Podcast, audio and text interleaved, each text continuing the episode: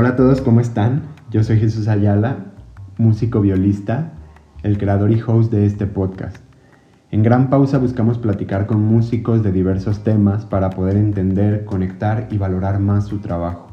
Gran pausa significa en la música un tiempo marcado e indefinido para canalizar emociones dentro de una obra. Comenzamos. Bienvenidos a un nuevo episodio de su podcast Gran Pausa. Eh, continuamos con el episodio de la, de la, semana pasada. Esta es la, la segunda parte, por así decirlo. Eh, hoy vamos a hablar sobre eh, los maestros y los alumnos en universidades. En este caso es una universidad pública aquí en Guadalajara, que es la UDG. Y estoy con mi maestro de viola, que estuve casi tres años con él, que es Manuel, Olivar, Manuel Olivares. Perdón, ¿cómo estás? Hola, ¿qué tal Jesús? Buenos días, ¿cómo estás? Yo muy bien, gracias y gusto saludarte. Muy bien, muchas gracias. Oye, pues em, eh, la semana pasada estuve hablando con Carlos sobre sobre el sistema de, eh, por así decirlo, de educación musical, pero en el, como en el rubro de institución, por así decirlo. Eh, en este caso de programas, eh, parte del gobierno, pues llámese academias también, ¿no? con él hablamos de institución gubernamental, que es el programa BOCA.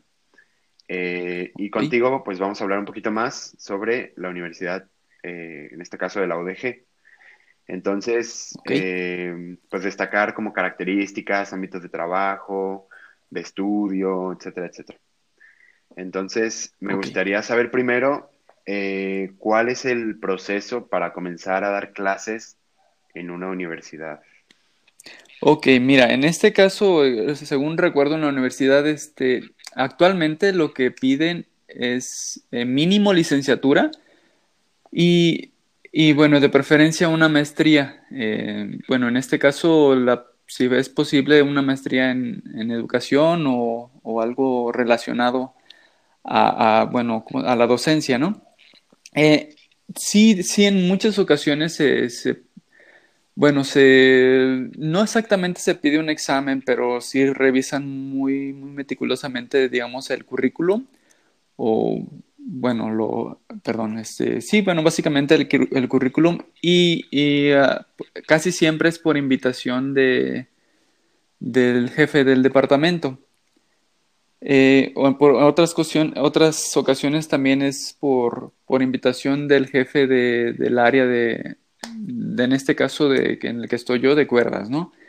Eh, pues sí, básicamente es lo, que piden en la universidad me contaste que, que Yuri, tu maestro, te, recomendó, ¿no? Para entrar después de él, cuando él salió.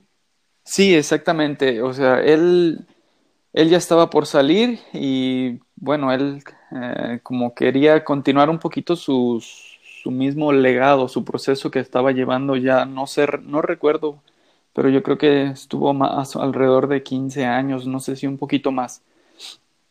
Pero él sí, eh, bueno, él fue el que me recomendó directamente con el jefe del departamento. Eh, sí, bueno, realmente fue un poquito complicado, digamos, en el sentido que, que sí estaba, la universidad estaba requiriendo algunos maestros eh, ya con alguna maestría, cosa que yo no tengo realmente y la tengo que hacer, la verdad, pero bueno, me, me la he dejado, la he dejado pasar. Pero sí, este fue, fue recomendación de mi maestro Yuri y además también con el, o sea, también fue recomendación del maestro Vladimir, que es el jefe del, del perdón, del, del, área de cuerdas.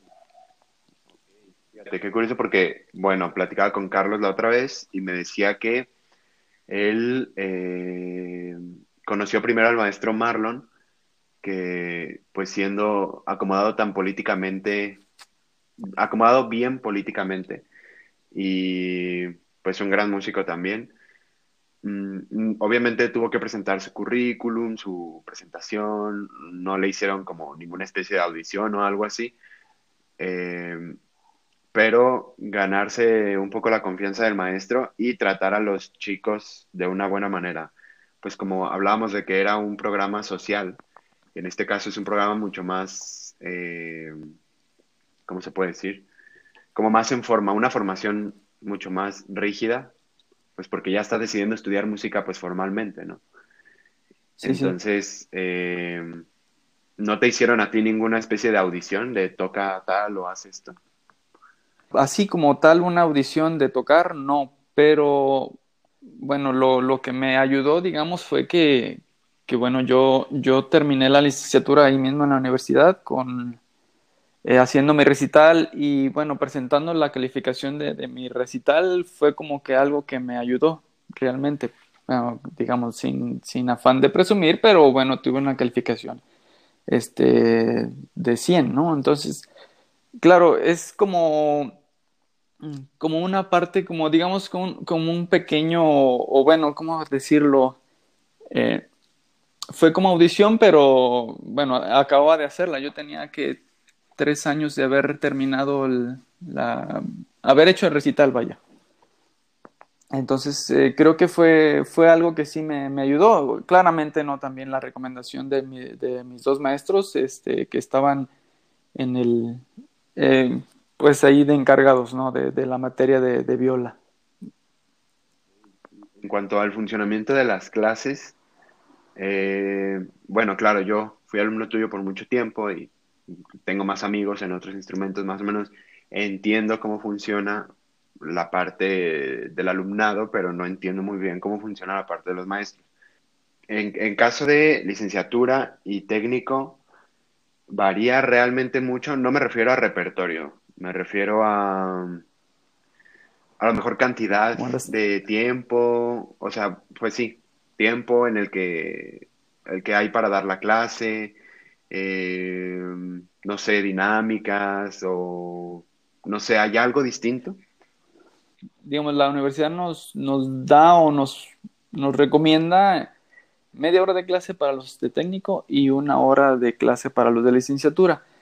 En mi caso, que yo estoy, este, que soy el único maestro de viola, una puedo eh, escoger el más o menos el límite de, de, los alumnos para también poder dar un poquito de más de clase. No sé si recuerdas, a ti también este, llegué a darte más, o por lo menos hasta una hora de clase cuando estabas también en técnico.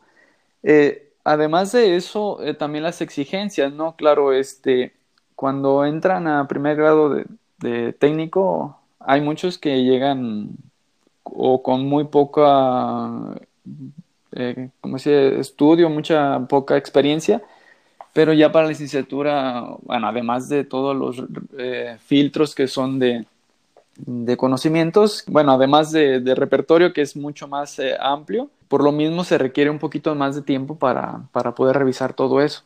Esa era una de las preguntas que tenía, ¿qué, tanto eras libre de elegir primero los horarios en los que vas a dar clases y la cantidad de alumnos que, que recibes pues por semestre? Bueno, en libertad de horario realmente, bueno, disponemos básicamente de, de lunes a viernes desde las 7 de la mañana hasta las 9 de la noche.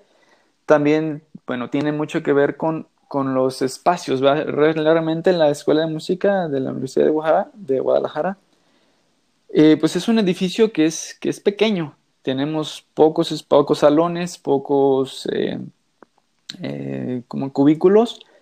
Entonces, realmente el, el, problema ahí básicamente es con las secretarias porque ellas tienen que mover pues de lugar a cada maestro. Hay, hay, quienes están todo un día en un solo salón y, y a veces es más complicado esa parte, ¿no? De, de, encontrar espacios para, para, poder estar más tiempo. Realmente, eh, como yo me he manejado de, de pocas horas en, por día, entonces no ha habido tanto problema, así que realmente esta parte sí me, me siento cómodo de mi horario. Y con lo que respecto a lo que decías de, del número de alumnos, realmente ha sido un poco complicado porque, bueno, sí tengo libertad de escoger realmente lo que yo quiera, siempre y cuando no rebase mi, mis horas, ¿no? incluso algún, algún semestre sí llegué a, hasta a rebasar el, número de alumnados por, por tiempo determinado que tengo. Sin embargo, eh, bueno, no quise, no quise bueno, como más bien quise darle oportunidad a muchos más de los que tenían límite de por, por horario, ¿no? Pero no, o sea, como yo hago la entrevista del técnico, ahí sí este, tengo total libertad, ¿no? Siempre y cuando esté dentro de, mi, de mis capacidades dentro del horario. También hay que estar, o sea, en este caso yo, más bien yo mismo tengo que hacer mis ajustes, ¿no? De, de, horarios, porque, bueno, entran, tanto entran los de técnico como de licenciatura. Realmente en licenciatura, pues no, no hay, eh, ¿cómo se dice? No hay, no hay saturación de alumnos, pero, pero bueno, también tengo que tomarlo en cuenta. Es cierto lo que dices, que a veces nos das más tiempo claro que me tocó vivirlo y pues muchas veces eh, me dabas más tiempo del que pues te recomiendan, ¿no? Te recomiendan una hora, pero ahora sí que es decisión tuya cuánto tiempo le dedicas a, a cada alumno. Digo, eso es bueno para motivar o para hacer crecer a los alumnos un poco más musicalmente, pues yo creo que está bastante bien. Pero ya entrando a la carga horaria, eh, pues está esta decisión, ¿no? De, creo que lo mismo, casi la misma situación le pasaba a Carlos eh, lo menciono mucho pues para hacer la comparativa, ¿no? Porque este es el fin de estos tres episodios que se van a hacer. Eh, eh, me decía que también tenía muchos alumnos y que a veces le llegaban más y más y él tenía que rechazar a veces algunos porque ya estaba saturado y entonces el meter a uno más implicaba que los demás tuvieran menos tiempo para su clase. Entonces, también platicaba como también él fue, fue compañero tuyo de generación fueron alumnos también de la, de la Escuela de Música, del Departamento de Música, eh, pues hablábamos un poco de los excesos que hay de, alumnos y eh, los pocos maestros que hay, no solamente de viola, hay demás instrumentos que solo tienen uno o dos maestros y hay muchísimos alumnos. Entonces, eh, pues sí entiendo que es un problema y Carlos me decía que llevaba, tenía que cumplir un horario, eh, no me acuerdo si me dijo por día o por semana, pero tú tienes que cumplir con ciertas horas a la, a la semana o al día. Digamos, los contratos que nos ofrece la universidad son de horas por semana. Como te digo, lo que tengo que hacer es ajustar todo, todos este, los alumnos dentro de estas horas y en ocasiones hasta me paso un poquito, realmente pues también tengo, tengo vida y tengo otras cosas que atender y no, no puedo hacer más, ¿no? Está entendido que fragmentas eh, la cantidad de horas que te dice tu contrato para meter a tanta cantidad de alumnos, a veces más, y qué beneficios a ti como maestro te da estar en, en este tipo de escuela, porque yo creo que no es lo mismo dar clases en una universidad pública, en este caso UDG, que es pues muy grande, a dar en una institución gubernamental. No digo que una sea menos que otra, pero digo qué beneficios te puede dar a ti estando ahí en UDG. Eh, bueno, hablando de la parte, digamos, económica, bueno, siempre hay beneficios, ¿no? Siempre se paga tu, su, su, retribución, su trabajo, ¿no? Eh, otra, digamos que sí, es un poquito como uh, reconocido en el, en el, a nivel social. Eh, no digo que, que, por ejemplo, cualquier eh, maestro de otra institución no tenga reconocimiento, sino que, digo, estar trabajando en una universidad que es que realmente sea de las mejores universidades que de, de Latinoamérica, ¿no? Entonces, eh, sí, sí, es, eh, sí tiene su reconocimiento a nivel social. Básicamente, ese es yo creo que uno de los, de, los principales em, beneficios que tiene. Pasa mucho también en Ciudad de México. Bueno, creo que todas las escuelas en Ciudad de México de música son buenas, bueno, a mi parecer, ¿no? Pero me tocaba ver que muchos se iban a la UNAM por el simple hecho de que era la UNAM. Y yo, no sé, como que me guiaba un poco más por los planes de estudio, por los maestros que había, por a lo mejor alguna recomendación, por de amigos que ya sabían que estaban ahí, no sé, pero muchos sin saber absolutamente nada más decían, no, la UNAM porque el papel de la UNAM es el papel de la UNAM. Entonces, bueno, creo que sí tiene un valor, pero no sé si siempre es el mejor esto, hablo de, del caso de los alumnos, ¿no? Entiendo que como maestro, pues claro que te, que al momento de, pues no sé, retirarte de la escuela o jubilarte o no sé, pues vas a tener un gran currículum, ¿no? Pero, pues no sé, en la parte de los alumnos es un poco complicado, creo. Sí, como decías, muchas veces como alumno, incluso yo también, pues claramente fui alumno, ¿no? Eh, sí, como que ves o, visualizas tu, tu, estudio en una universidad de, con un valor curricular, curricular, perdón, con la universidad que sea, ¿no? Pero tiene un, un este estrato en la sociedad, ¿no? donde sea. Y como dices, en la Ciudad de México, pues hay, realmente hay muchas más escuelas de música y, y como dices, algunos se, se, van a la UNAM por, por eso, por, por el valor que tiene la, la universidad. Pero, eh, bueno, básicamente, como te comento, este, esto de, de lo que me da la universidad básicamente es eso, ¿no? La, el, el valor que, que, me da dentro de la sociedad. Y bueno, claro, este, bueno, tenemos que eh, un fondo de ahorro para el retiro, que es como muy, muy interno de la universidad. También existe eh, un sindicato que, que, nos apoya en, en X problemas y algunos, eh, algunas cosas como descuentos o, apoyos, como por ejemplo en Prolex, o descuentos en hoteles de, la misma red universitaria y como te digo, es una universidad grande que, que realmente sí tiene nos da beneficios. Pasando un poco a eh, ya las cuestiones de alumnos.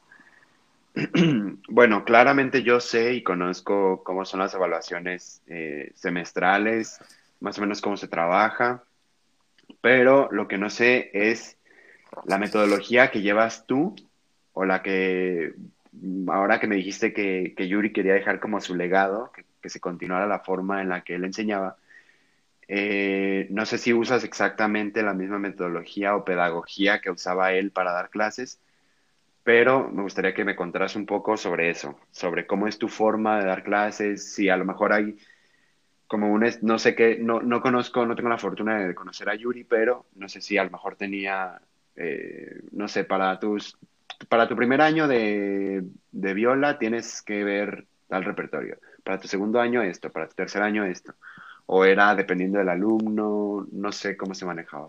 Entonces me gustaría que me contaras un poquito de eso. Sí, o sea, realmente sí se, sí se lleva, digamos, un, un, este, un proceso, claro, este, todo va a depender del alumno. Hay quienes llegan ya tocando algo de, o sea, algunas cosas ya de nivel avanzado, hay quienes empiezan muy, pues muy, muy, muy básico. Eh, últimamente, sí, realmente es, eh, los que están entrando al primer ingreso del técnico, estoy hablando, realmente sí ya, ya vienen con un proceso por lo menos de uno, dos, hasta tres años eh, ya estudiando. Entonces, es, digamos, sí se alcanza, se tiene que mover un poquito todo esto. Digamos, en primer grado, claro, se tiene que ver este lo que, pues las cosas básicas, ¿no? Que es el movimiento de los dedos, este, las primeras escalas, encontrar la afinación exacta con, con la, eh, bueno, escalas mayores, menores, eh, hablando también de arpegios, porque eso es, eso casi, o sea, con respeto, con todo respeto, en algunas ocasiones se, se, se deja, se deja para otras eh, digamos, no quiero decir, pero en algunas escuelas privadas o algo así, como que no lo toman tan en cuenta. Y yo creo, y eso fue lo que me dejó mucho mi maestro Yuri, que trabajar mucho en, escalas y arpegios este, te va a ayudar muchísimo, pues a encontrar tu afinación, a encontrar este, tu espacio en el, en el mismo diapasón. Eh, como te, bueno, regresando, en primer semestre se lleve esto, eh, digamos, eh, nada más de una a, dos octavas. Algunos estudios de, básicos como, bueno, incluso Kaiser o, un poco menor como Wolfart. y algunas piezas o, conciertos muy, muy básicos, como reading o no recuerdo ahorita otros, pero parecidos al reading. Eh, sobre todo, básicamente, bueno, aunque las, el departamento se va, dividiendo en semestres, yo más o menos voy más que nada por, años, porque es más, como más fácil. Eh, eh, ya el segundo, ah, bueno, el segundo semestre ya empieza a haber algunos cambios de posición, porque, bueno, no es tan fácil a veces en un instrumento como de cuerdas y como que primero hay que entender cómo se mueven los, dedos de la mano izquierda, incluso pues también la mano derecha. Pero ya segundo semestre, tercero, ya se empieza a ver los cambios de posición y a partir de que se, se entiende cómo es el cambio de posición, ya vamos, digo, de primera, tercera, segunda y ya entendiendo la tercera posición ya se puede ir hasta donde se quiera casi. Y volviendo como con el tema del maestro Yuri, él lo que, lo que nos, bueno, básicamente lo que no, me, estuvo eh, pues inculcando o, exigiendo, básicamente era una muy buena técnica de la mano derecha, ¿sí? Buen, eso, pues sobre todo para sacar buen sonido del instrumento que es, este, que es la viola. Él, él fue violinista, fue, estudió también un poco de trombón y, viola. Entonces, para él, él sentía que, el, que la viola tenía que sonar, pues, grande, ¿no? Poderosa, como cello, como un trombón, así. Entonces, eso básicamente fue lo que, lo que siempre nos estaba exigiendo. O sea, obviamente, bueno, clara la afinación y todo lo demás, pero, pero encontrar la técnica para poder sacar un sonido grande y que, que pudiera proyectarse en el, en el espacio que tú hayas agregado a toda esta metodología que te dejó tu maestro? ¿Algo que, que fuera como tuyo? Eh, sí, bueno, además de, encontrar toda la, bueno, el, poder de la, del instrumento, eh, bueno, como, en todo, como de todos los maestros que he tenido, de alguno he tomado algunas, eh, algunas cosas más importantes o, ¿no? Algo parecido. Entonces, eh, yo lo que sí siempre les trato de decir es que, eh, bueno, además de con la afinación, encontrar, siempre encontrar, aunque sea un estudio, encontrar como las frases musicales, ¿no? Para que sea más eh, divertido incluso estar estudiando, porque yo entiendo que, por ejemplo, algunos estudios o escalas siempre es digamos, un poco bueno, podría decir como aburrido. Pero, o sea, trato de que, sea cualquier estudio, cualquier cosa, por pequeña que sea, encontrar la manera musical o divertida del, mismo, del mismo estudio. Además de, bueno, eh, por ejemplo, también tuve otra clase con otros maestros eh, y me enseñaron un poquito como la técnica de la mano derecha estilo más francés. Eh, y bueno, trato de, como combinarla un poquito de los dos, porque a mí me, funcionó, eh, cuando empecé a cambiar esta técnica, no, no, la, no la tengo depurada, pero es un poquito como a medias entre ruso y, y francesa, y eso trato de, de, que sea proyectarlo también a mis alumnos, como de la técnica francesa de la mano derecha muy interesante como, bueno, primero como alumno te das cuenta cómo trabaja cada maestro siempre. Sí. Eh, claro, ya de ahí decides eh, si volver a ir con ese maestro, si no. Pero eh, yo platicaba con un amigo hablando de estas dos formas de dar clase. son formas muy distintas las que tienen tú y Carlos, no de mala manera, ambos hacen un trabajo maravilloso. Pero uno es más metódico y el otro es justo me lo dijo, es mucho más orgánico. Carlos es mucho más relax. Siempre comentamos con, Carlos que, que, está como siempre muy relajado, que el sonido orgánico, natural, y él lo aprendió de Bob, ¿no? Claro que cada uno tiene sus influencias Y ahora tú que me dices que, que, aprendiste mucho de Yuri, también es bueno ser metódico y también es una forma muy buena. O sea, no te vas a guiar por ninguna de las dos, pero yo creo que ambas se complementan. Entonces, por eso, en algún momento, yo llegué a ir, por ejemplo, con, con ambos, ¿no? A tomar clases. Eh, te sientes a gusto, no sé, hay varias cuestiones ahí cuando eres alumno que, pues claro, no, claro que también lo viviste, digo, te tocó ir también a México a tomar clases cada, cada cierto tiempo, me habías contado. Entonces, eh, no sé, es muy interesante ver cómo cada maestro, ahora sí que cada maestro es un mundo, ¿no?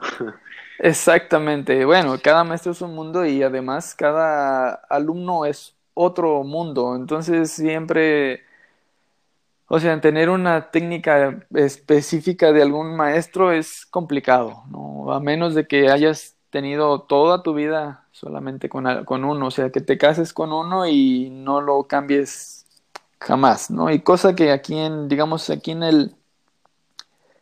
Eh, aquí en México aquí en el país es un poco, un poco complicado porque no hay tampoco así, no tenemos tampoco tan grandes maestros, o sea, todos con respeto y yo mismo, o sea, tenemos algunas eh, limitantes, ¿no? Eh, y entonces, como conocer algún muy buen maestro desde pequeños, bueno, sería algo muy ideal, ¿no? Pero incluso muchos empiezan pues que realmente cuando empiezan desde pequeños, 5 o 6 años, eh, van cambiando a lo largo de su vida de, maestros y todo esto, pues realmente es, incluso es, muy bueno. También, por ejemplo, al, no sé, no recuerdo quién me contó, creo que el maestro Constantín o no recuerdo exactamente quién fue, pero en, me comentó que en su escuela en Moscú, eh, cuando entrabas a la escuela de música, eh, toda tu carrera la llevabas con un solo maestro, que no había oportunidad de cambiarte. Incluso él decía, era, en, en algunas cosas podría ser muy bueno porque te lleva, tenías muy buena química con ese maestro, pero si no lo tenías, pues eh, no, no, pues digamos, ya, ya te fregaste, o bueno, no, no exactamente, pero pero decir ya no, no puedes cambiar de maestro porque asignaron uno y llevas cuatro o cinco años con ese y ya no hay, no, no, no hay manera de, hacer cambios. Eso sí está fuerte, porque aquí es mucho de, ay, no me gustó, me voy a cambiar. Sí, sí, exactamente. Y, bueno, eh, también, o sea, en todos lados, creo, creo que en todos lados, pero tienes la oportunidad de estar, digamos, en una escuela formal o pública o como sea, y aparte tiendes a, tomar clases particulares con algún otro. A veces es complicado, pero hay unos que sí, que sí, que sí pueden llevarla.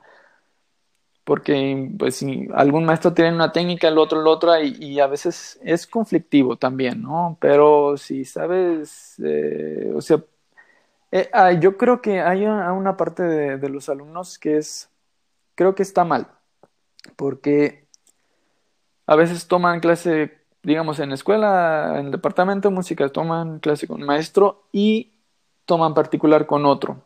Si las eh, técnicas son diferentes, el alumno tiende a complacer a los, a los maestros. O sea, si estoy con este, ah, bueno, toco de esta manera. Si estoy con este otro maestro, toco de, de esta otra manera. Entonces, ahí es, digamos, un poco conflictivo. O sea, llegas a tener incluso problemas de cómo, cómo saber tocarlo. Sí, no sé si me explico. Pero bueno, ahí, eh, ahí tiene, tiene un problema esa parte, pero ah, hay algunos que, digamos, tienen como muy parecida la técnica y ahí no hay tanto problema. Pero cuando es técnicas muy, muy diferentes, ahí creo que, que se complica porque, como repito, tienden a complacer al maestro. Ok, y a ti te tocó eh, formar a alguien pues desde cero hasta una buena cantidad de tiempo. O... Mira, yo tengo que siete años aquí en la, en la universidad. Tengo un alumno que sí entró, o sea, desde que entró no, no, no, ha, no ha parado. Es Saulo. Ah, ok, entonces él entró desde técnico y hasta licenciatura contigo. Y está en sí, sí. Él también, o sea, también ha llevado algunas eh, clases particulares con algunos otros maestros, pero creo que hemos, por ejemplo, en este caso él sí ha sabido llevar, y, yo también, yo, yo lo sé que él estudia con algunos otros. Y entonces, bueno, tratamos de, de hacer un pequeño un collage de las cosas buenas que tiene cada uno, ¿no? ¿Y te tocó que llegara de ceros cuando llegó al técnico? Pues así, así de cero, cero no, pero digamos, eh, casi cero porque él tocaba cello anteriormente. Entonces, cuando entró al técnico, fue su primera, su primera vez que iba a empezar a tocar viola. Ya tocaba, no recuerdo si ya tocaba violín un poco, pero me comentó que había tocado cello y creo que nada más había tenido como algunas, como unos seis, ocho meses eh, de clase y creo que estaba hasta con Hugo Uribe. Pero, eh, por ejemplo, él eh, fue un talentoso el chavo y empezó a tocar muy rápido, muy, muy, rápido, o sea, avanzó muy, muy rápido. No, no exactamente te digo que empezó de cero, pero, pero muy, muy básico, eso sí. Ya por último, eh, ¿qué, ¿cuáles son los pros y contras de estar en una universidad? Bueno, pros claramente es que, bueno, tienes además de, tu clase de instrumento, tienes otras materias que bien o mal son muy importantes, ¿no? Ya, llámese solfeo, llámese este.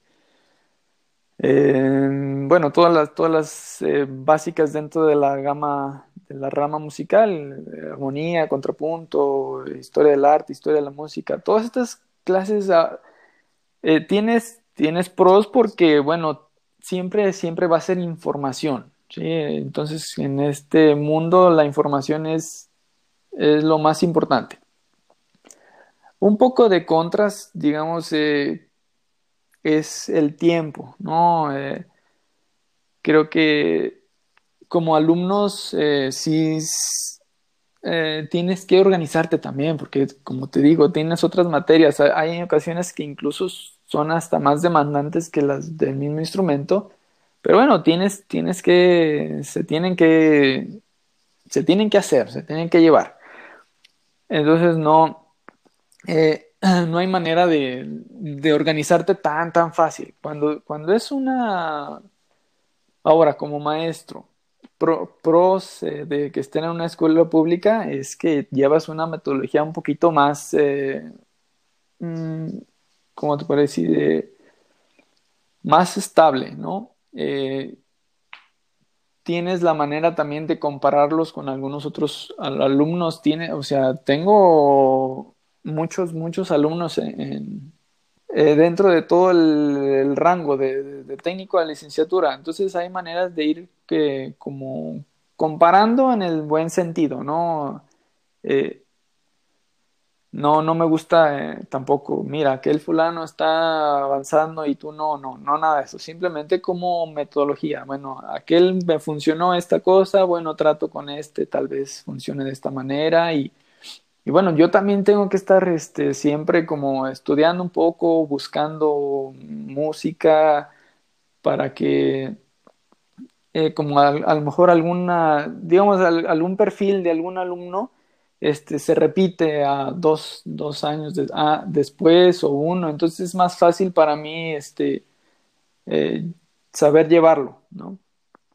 Y bueno, contras de, la escuela, yo creo que no, bueno, lo único contra es que, hay muchas vacaciones, sobre todo aquí en la Universidad de Guadalajara, tenemos realmente mucho tiempo de vacaciones que, bueno, si se saben aprovechar, claro, es beneficioso para, para todos, pero hay veces que sí se pierde un poco el, hilo, la constancia de los alumnos. Hay quienes, este, incluso en vacaciones los tengo que estar, este, pues, recordando un poquito, oye, estudia esto, estudia esto, para que no, no lleguen tan, eh, como que se les fue, se les fue el rollo, ¿no? Muy bien, es interesante hacer, justo yo también hago esta comparativa de, escuelas, eh, la, metodología, la metodología de los maestros eh, dentro de las escuelas, no tanto como maestro individual, pues para ver cómo, cómo funciona sin, sin ningún afán de decir, ay, este es mejor que el otro. Pero pues muchas gracias, yo mm, siempre he estado muy agradecido con, con todos mis maestros y, y hacen una excelente labor, de verdad que siempre se ve el sacrificio de todos, a veces los ve unos muy estresados, eh, corriendo de aquí para allá, haciendo exámenes, eh, eligiendo repertorio, esto, el otro, eh, no sé, de verdad que hacen muchísimo y, ponen mucho esfuerzo compartiendo pues todo el conocimiento que, que, han aprendido, que como dices, pues es lo más importante, ¿no? Que hay. Entonces, pues, ¿hay algo más que quieras agregar para terminar? Eh, no, creo que no. Realmente, como dices, eh, simplemente, pues no, bueno, trato de, dar, de, exponer pues todo, todo lo que, el conocimiento que tengo. No, este, sí he tenido también varios maestros y como te comenté anteriormente, trato de hacer como un, un pequeño collage, no, no precisamente esa palabra, pero eh, tomar cosas buenas de todos y también cuando doy mi clase trato de que, de que cada uno, bueno, de repente a veces como cada alumno se le tiene que enseñar de alguna manera, alguno con más diversión, otro con más, este, eh, con más seriedad y, bueno, todo eso eh, es, bueno, esa parte es complicada en el sentido de que son muchos alumnos los que, los que tenemos aquí en la universidad. Y bueno, nada, Saludos, gracias por la, por la invitación y este esperemos, espero verte pronto también. Gracias por tu tiempo y muchísimas gracias a todos por escucharnos. Nos vemos la siguiente semana.